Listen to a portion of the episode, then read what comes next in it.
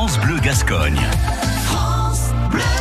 Un petit peu de capoeira à Orléans, c'est notre bénévole du jour du sport. Bonjour, je suis Naina, dit dans le, dans le milieu de la capoeira, éducateur donc et entraîneur euh, à la capoeira de Orléans.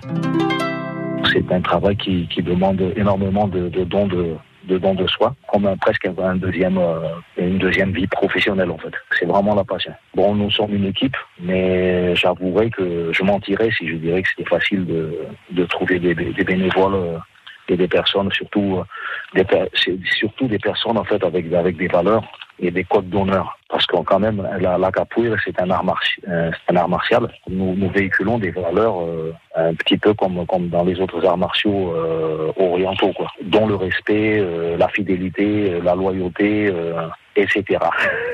le courage.